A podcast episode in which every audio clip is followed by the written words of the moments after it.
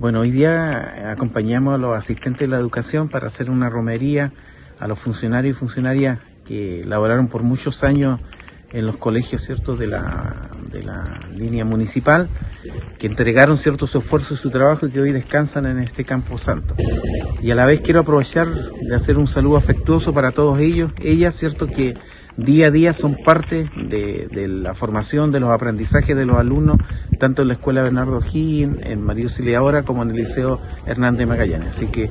un saludo muy afectuoso de parte de este alcalde y del Consejo Municipal.